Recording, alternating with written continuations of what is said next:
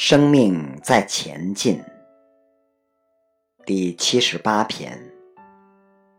我们活在一个非常殊胜的环境里边。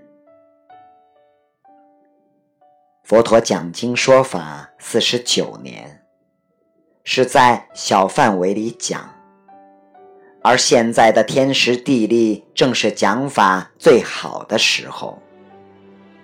我这次来大陆要两个半月才回台湾，这样绕一大圈，共八次课程，一阶、进阶、入宗的课程，这样两个半月的课程内容翻译成文字的话，就能变成三藏十二部。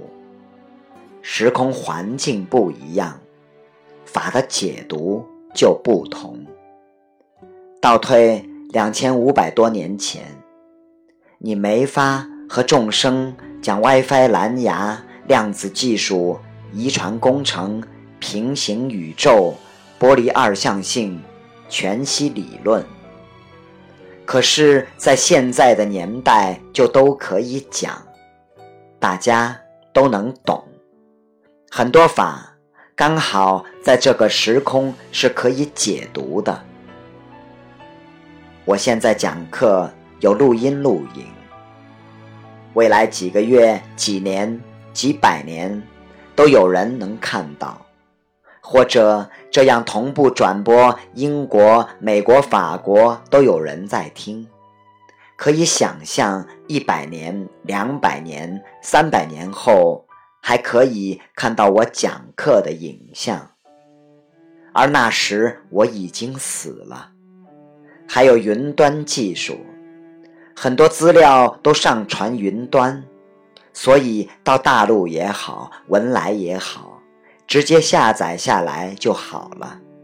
当有一天按毕业典礼谢谢收看时，我云端很多经典和很多档案还在。如果有人一不小心进去，就能看到三藏十二部。如果唐三藏是现在这个年代去西天取经，佛陀会问有没有带 U 盘啊？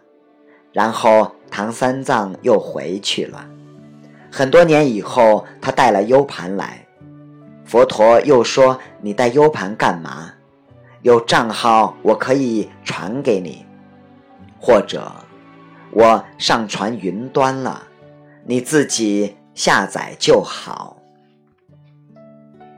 孔子周游列国十四年，从山东济南到河南中原地带、开封等等，去的地方没有多少个地方，见的人也不多，谈的话题也不多。你看我，从温州飞两个小时到郑州，讲三整天，又从郑州飞到上海。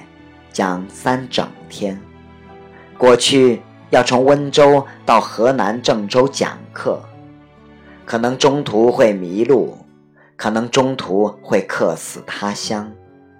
我从七月五号到现在，这样的课程八大堂，从一阶、进阶、入中，从一般的一阶到大成院行法。把五次一阶到进阶到入中串起来，大乘愿行法讲完，在过去是要讲好几年，因为过去在这里讲完，要去到那里，可能路途中就要花费一年。五次课程刚好要五年，所以现在是超导体的时空。回到过去，我从台湾来这边讲课，你可能要提前一年和我预约，我还要穿越台湾海峡。引用刚才那个比喻，就是超导体了。所以，我们活在这个时空里边，是很幸运的。